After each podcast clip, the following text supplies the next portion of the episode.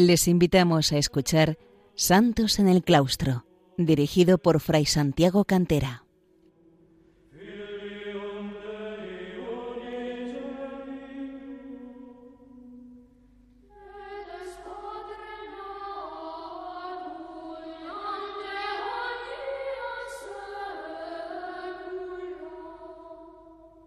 Bienvenidos, queridos oyentes de Radio María, a un programa más de Santos en el Claustro, dedicado a los santos y santas que vivieron en la vida monástica como ermitaños, es decir, como solitarios, o como cenobitas, en vida en común, en vida comunitaria, o combinando ambos estilos de vida, tanto en el oriente cristiano como en el occidente, y desde los primeros siglos de la cristiandad hasta nuestros días. Hoy vamos a fijarnos a volver los ojos de nuevo hacia el oriente cristiano, como decía, hacíamos al principio de estos programas cuando nos centrábamos en el monacato egipcio por ser allí y en Siria y Palestina donde nació el estilo de la vida monástica a partir del siglo IV, aunque con precedentes anteriores. Y nos vamos a fijar en uno de los tres grandes padres capadocios, llamados así porque vivieron eran naturales y vivieron en la región de lo que es la Capadocia, es decir, lo que es hoy la Turquía asiática, el centro de la Turquía asiática fundamentalmente, y eh, uno de esos grandes padres de la Iglesia griegos, eh, nos referimos a San Basilio Magno, hermano de San Gregorio de Nisa y amigo íntimo de San Gregorio Nacianceno, los tres grandes padres capadocios, tres de las eh, grandes figuras que han iluminado el saber teológico, la vida de oración, la espiritualidad cristiana del Oriente y del Occidente cristianos. San Basilio Magno es una figura grandiosa, no sólo por su labor pastoral y teológica, sino también como regulador de la vida monástica, como inspirador de la vida monástica tanto en Oriente como en Occidente. De hecho, San Benito, al final de la regla de monjes, de la regula monacorum, hablará de nuestro padre San Basilio para referirse a él. San Basilio nació hacia el año 329 o al año 330 y murió en el año 379. Por lo tanto, recorre una parte considerable del siglo IV. Era de Cesarea de Capadocia, de esta región, como decimos, de lo que hoy es la Turquía asiática, de lo que era entonces toda la región del Asia Menor, y eh, en esa península de Anatolia, la región de Capadocia, que tenía unas mm, características especiales, eh, como señalaremos. Pertenecía a una familia de santos, de la cual eh, había habido incluso eh, santos ya destacados entre sus antepasados, fundamentalmente la abuela, Macrina la Mayor, los propios padres de San Basilio, eh, son personas de una vida de santidad notable, Basilio y Emelia, o Emelina, de las dos maneras aparece mencionada la madre, y es hermano de otros tres grandes santos también, Santa Macrina la joven, que desarrolló la vida monástica, como haremos referencia, en Anesis, en el río Iris, en el Ponto, donde la familia tenía em, importantes posesiones de tierra. El Ponto está situado al norte de la península de Anatolia, dando eh, hacia el Mar Negro, y eh, también los otros hermanos, el ya mencionado San Gregorio de Nisa y San Pedro de Sebaste. Eh, son los principales, puesto que eh, tuvieron algunos más. Santa Macrina, San Gregorio de Nisa, San Pedro de Sebaste, San Basilio, los cuatro grandes santos de eh, hermanos de esta familia.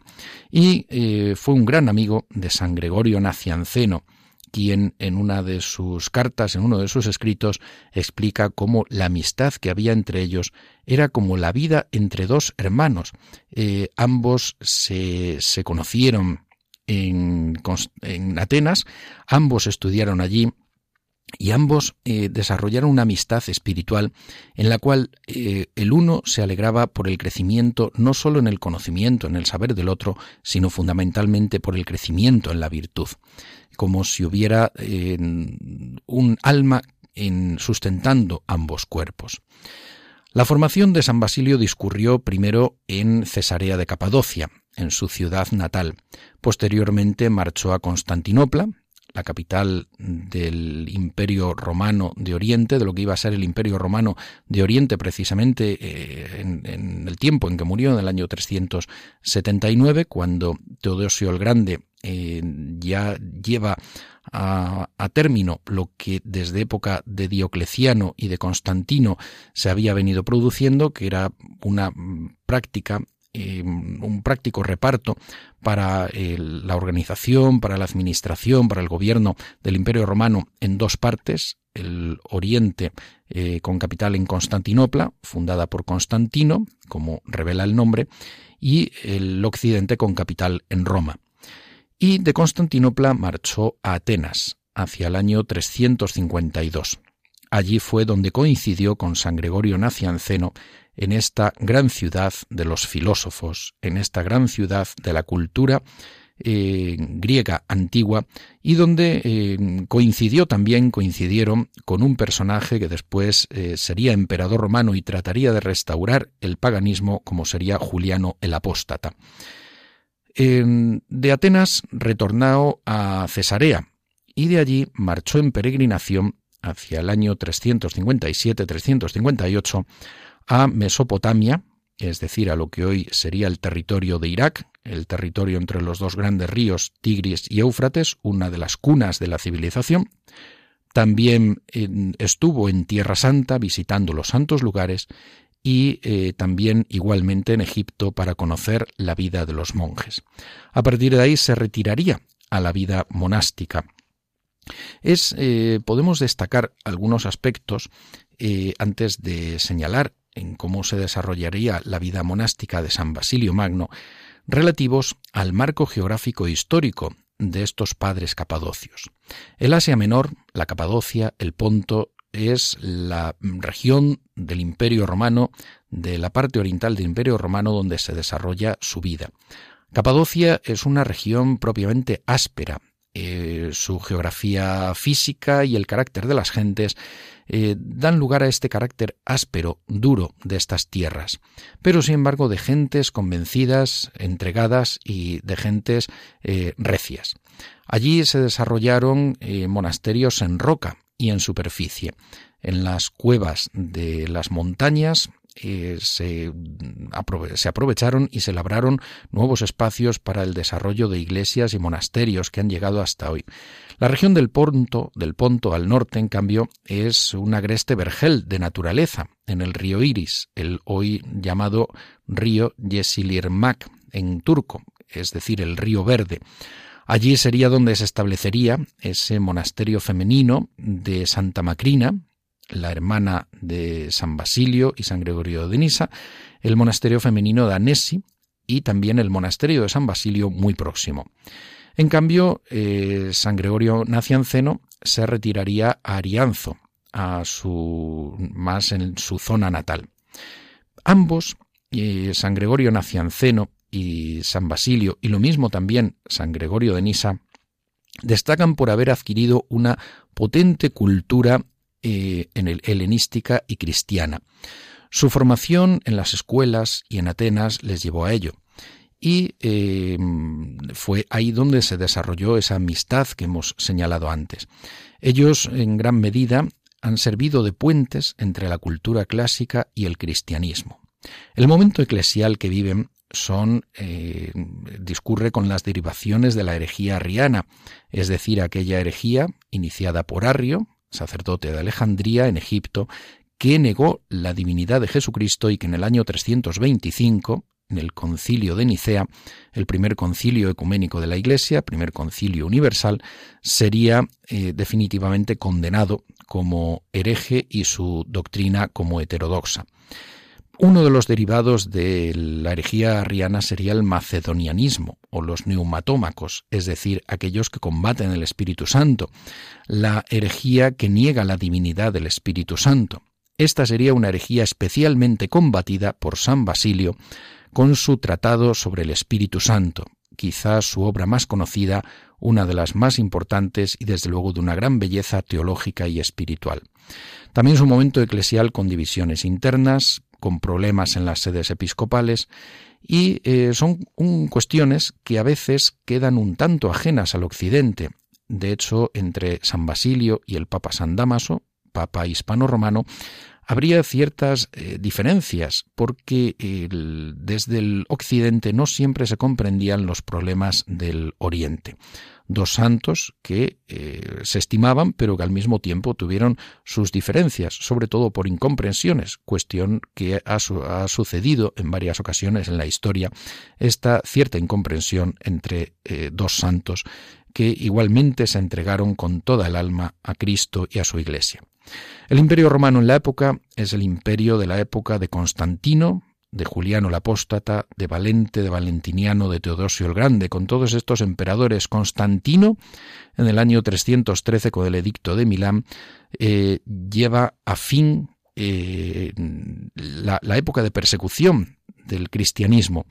y eh, da libertad de culto a los cristianos y la Iglesia comienza un momento de florecimiento bajo la protección del propio Constantino, que será quien convoque nada menos que el antes mencionado concilio de Nicea. Juliano el Apóstata, en cambio, tratará de devolver al imperio a los cauces del paganismo, fracasando en su intento. Valente y Valentiniano estarán eh, entre momentos tendentes al cristianismo católico, ortodoxo,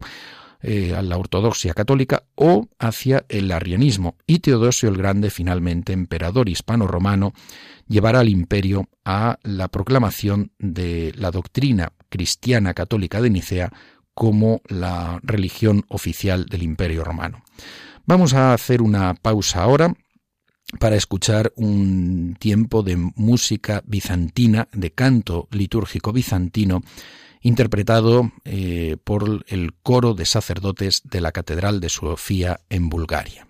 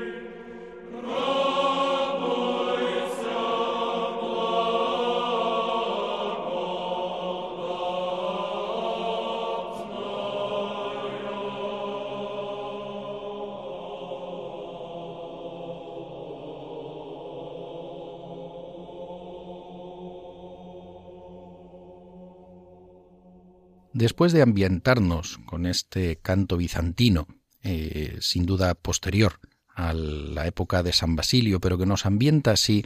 en el monacato oriental, vamos a mm, volver nuestra mirada otra vez hacia él y mm, contemplarle en su retiro monástico, después de esa peregrinación que hemos dicho que realizó a Mesopotamia, a Tierra Santa y a Egipto para conocer la vida de los monjes en este último lugar. Él se retiró al Ponto, lo mismo que su hermana Santa Macrina, Macrina la joven, lo había hecho frente a Nesis y allí fue después también su madre, eh, Emelia o Emelina, pues eh, frente a este lugar de Annesis, en el río Iris, en un paraje pleno de naturaleza, frondoso y desarrollando una vida rústica, allí se retiró San Basilio y reunió algunos monjes. Allí eh, quiso atraer precisamente también a San Gregorio Nacianceno. San Gregorio Nacianceno desarrollaba una vida ascética menos dura, más próxima a su familia, en Arianzo, más próxima a su zona natal, a las afueras de Arianzo, en una zona rocosa, dura en su aspecto físico mucho más que este del río Iris en el Ponto, pero, eh, sin embargo, cuando tras la insistencia de su amigo San Basilio, San Gregorio Nacianceno decidió ir a retirarse con él al río Iris, aquella vida tan natural, tan eh, sobria, eh, tan dedicada a, una autosubsistencia a través de la caza y la recolección fundamentalmente y la pesca, le pareció demasiado áspera y se volvió a Arianzo. Fue uno de esos momentos en los que de algún momento hubo como una relativa tensión entre ambos, porque la siguiente vendría cuando ya siendo obispo de Cesarea, como veremos, San Basilio acabase consiguiendo que también San Gregorio Nacianceno fuera nombrado obispo. Hacia el año 358 y hasta el año 363 San Basilio es nombrado secretario del obispo de Cesarea y es ordenado presbítero, es ordenado sacerdote. Y en el año 370 será elegido obispo de Cesarea. A partir de aquí, en el centro de la península de Anatolia y de Capadocia, desarrollará una inmensa labor pastoral, social y doctrinal como obispo de la Iglesia y eh, irá consiguiendo también que otros personajes de su entera confianza próximos a él, como su hermano San Gregorio de Nisa, como San Pedro de Sebaste, también hermano suyo, o como San Gregorio Nacianceno, además de otros más, sean nombrados obispos. Sin embargo, puede decirse que mm, San Basilio muchas veces valoró en ellos más la capacidad teológica y espiritual más que la capacidad resolutiva para el gobierno de las diócesis. San Gregorio Nacianceno y San Gregorio de Nisa muchas veces se vieron sobrepasados, eh, superados por la situación al frente de sus diócesis. Y San Gregorio Nacianceno, como señalábamos, eh, tuvo un momento de cierto distanciamiento, de cierta, cierto recelo hacia San Basilio, porque él para nada quería ser nombrado obispo, y San Basilio en esa confianza que tenía en su capacidad teológica y en su eh, capacidad espiritual, consiguió que fuera nombrado obispo. En el año 379, San Basilio eh, muere después de una inmensa labor. Una inmensa labor que en gran medida tiene una dimensión no sólo pastoral y doctrinal, como hemos señalado, sino también social y caritativa, como eh, veremos en otro momento. Con relación a la vida monástica, además de ese em, episodio prolongado, largo de vida monástica que desarrolló en el Ponto, en el río Iris, frente al monasterio de su hermana Santa Macrina en Anesi o Anesis, San Basilio nos ha dejado también unos escritos importantes. Por una parte hay que destacar no de él, sino de su hermano San Gregorio de Nisa, la vida de Macrina. La vida de Macrina eh, describe la vida monástica de Santa Macrina en Anesis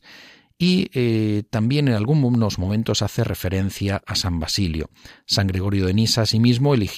escribió también un elogio de Basilio a su muerte. Pero la obra monástica o las obras monásticas fundamentales que perviven hasta nuestros días de San Basilio Magno como en consideración prácticamente de reglas, así como las entendemos en Occidente, aunque en Oriente es otro concepto el que propiamente existe, es lo que se denomina el gran asceticón y el pequeño asceticón, las grandes reglas y las pequeñas reglas, que son una serie de premisas, unas más extensas, otras más breves, algunas suponen como un pequeño tratado sobre el tema de la caridad, por ejemplo, como veremos, otras son pequeñas premisas, pequeñas indicaciones para cómo vivir los monjes. Posiblemente eh, iban destinadas a su monasterio del río Iris y luego también a otros que iban surgiendo. Eh, también hay que señalar que San Basilio, en la ciudad llamada Basilias o Basiliada, que fue creciendo junto a Cesarea, desarrolló eh, todo un movimiento monástico hospitalario. Es decir, fue como una ciudad que se generó junto a, Cesarea de Capadocia, incluso con el recelo de algunos políticos romanos y el favor de otros, que fue una ciudad eh, de la caridad, una ciudad donde fueron creciendo monasterios que atendían hospitales de muy diverso tipo, hospitales para enfermos, hospitales para peregrinos, hospitales para huérfanos, hospitales para enfermos de alguna patología especial, hospitales para, ancianos, los gerontocomia, eh, y esto se le conoció como Basilias o Basiliada. Y eh, también aquí le surgió la necesidad de regular este estilo de vida. Como obispo, además, estuvo siempre pendiente de los monjes y de los monasterios. San Basilio fue un monje un monje y obispo pendiente de los monjes que también iban surgiendo en torno a él. Por eso dejó una, una, herencia importante.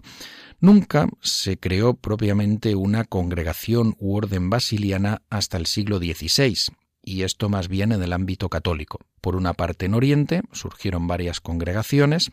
eh, por ejemplo la de San Josafat en Ucrania, del precisamente llamada así por, por el propio en, honor del propio San Josafat, eh, obispo ucraniano católico, o en Italia y en España, donde surgió también una congregación u orden de San Basilio eh,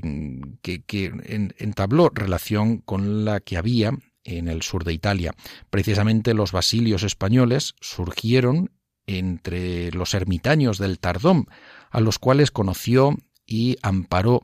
eh, San Juan de Ávila y con los que también mantuvo relación Santa Teresa de Jesús. En otros países también del Oriente Cristiano, por ejemplo en Siria, también existen órdenes o congregaciones basilianas eh, católicas, que vienen a ser un poco el paralelo de la orden monástica benedictina en Occidente. El modelo basiliano se difundió pronto en el Ponto, en Capadocia, en otras regiones vecinas, en el Cáucaso, en toda la Asia Menor y en Palestina. Y las reglas eh, o asceticones se difundieron en el monasterio de Studium, también en Constantinopla de San Teodoro Estudita, en la época de San Teodoro Estudita, entre los años 759 y 826, uno de los grandes legisladores de la vida monástica en Oriente y al que nos tendremos también que referir en otro programa. Y por supuesto llegaron también al Monte Athos. La reforma estudita, que eh, parte del monacato basiliano, eh, se difundió en Oriente, también hacia los países eslavos, hasta la propia Rusia, donde en el siglo XIV San Sergio de Radonez extendería ampliamente también esa reforma estudita. En el siglo VI, en el sur de Italia, la influencia de San, de San Basilio también es notable y hay que señalar que San Benito, como decíamos eh, al inicio del programa, se refiere a nuestro padre San Basilio. Él conoció las reglas de San Basilio a través de una traducción latina que escribió Rufino de Aquileia, que vertió al latín eh, estos escritos de San Basilio, los escritos monásticos, eh, como regla de San Basilio. Rufino de Aquileia, eh, cuya traducción latina de las reglas basilianas es de los años 397 o 398 aproximadamente. Por lo tanto, San Basilio había recibido la influencia de los monjes de Egipto, de Mesopotamia, de Palestina y de Siria, pero a su vez él también influiría en el monacato oriental y occidental, como señalamos. Para él, los monjes son los combatientes y los atletas de la piedad, son también los niños de Dios que se han de ir dejando eh, cultivar eh, e ir creciendo en la piedad en manos de Dios, recogiendo así la idea de la infancia espiritual. También los monjes deben prestar obediencia a los preceptos evangélicos, deben buscar a Dios en la soledad y el retiro y dedicarse asimismo al estudio constante de la palabra de Dios y las cesis. Para él la centralidad de todo, para San Basilio, como veremos, está en el amor de Dios, el mandamiento del amor de Dios y del prójimo que está inscrito en el corazón del hombre y se debe hacer crecer. Y las renuncias monásticas, que van encaminadas a la abnegación y el seguimiento de Cristo con la cruz, eh, como señala en el número 8 de las grandes reglas, las renuncias monásticas se plasman fundamentalmente en la castidad, la soledad, la pobreza y la obediencia. La castidad, en el número 4 de las grandes reglas, supone la renuncia al amor humano. La soledad supone la renuncia al mundo. La pobreza, la renuncia a los bienes terrenales y la obediencia a sí la, obediencia supone la renuncia a sí mismo. Así, eh, no obstante, San Basilio opta por una ascesis moderada, con gran discreción, sin un exceso por las grandes penitencias a las que eran tan eh, inclinadas otras variantes del monacato oriental antiguo. Opta por una vida cenobítica, preferentemente sobre el eremitismo, porque partiendo de la visión clásica y cristiana del hombre como ser social, concibe que la comunidad de hermanos ha de ser a su vez un sostén, un y un consuelo para cada uno de los hermanos y donde además se debe desarrollar la caridad. La comunidad de bienes debe ser una plasmación también de esta vida cenobítica, de esta vida común. Y eh, la autoridad eh, tiene también el igúmeno o prior o abad, el igúmeno o abad, tiene una responsabilidad moral que se debe mm, desarrollar en el celo por la salvación de las almas que tiene al encomendadas. Además, concibe la comunidad, al igual que la Iglesia, como un cuerpo, recogiendo la idea de San Pablo del cuerpo místico. Y los dos polos de la vida monástica son la oración y el trabajo. La oración privada o interior y la oración común, litúrgica, con la salmodia, con el oficio divino, con las siete horas tradicionales, a las cuales da además un sentido particular a cada una. El trabajo es algo querido por Dios, facilita además el sustento propio de cada monje y de la comunidad, y facilita también el poder socorrer al indigente y al necesitado. Y eh, de ahí la importancia de las obras de caridad, los hospitales, el ministerio espiritual, también incluso en ciudades. Aquí lo dejamos para proseguir en la semana que viene con la figura de San Basilio Magno, porque su, magnitud, su grandeza, así eh, consideramos que lo requiere. Eh, saben que pueden escuchar este programa en el podcast y también escribirnos a santos en el claustro arroba radiomaria.es santos el claustro arroba radiomaria.es hasta otro día que Dios les bendiga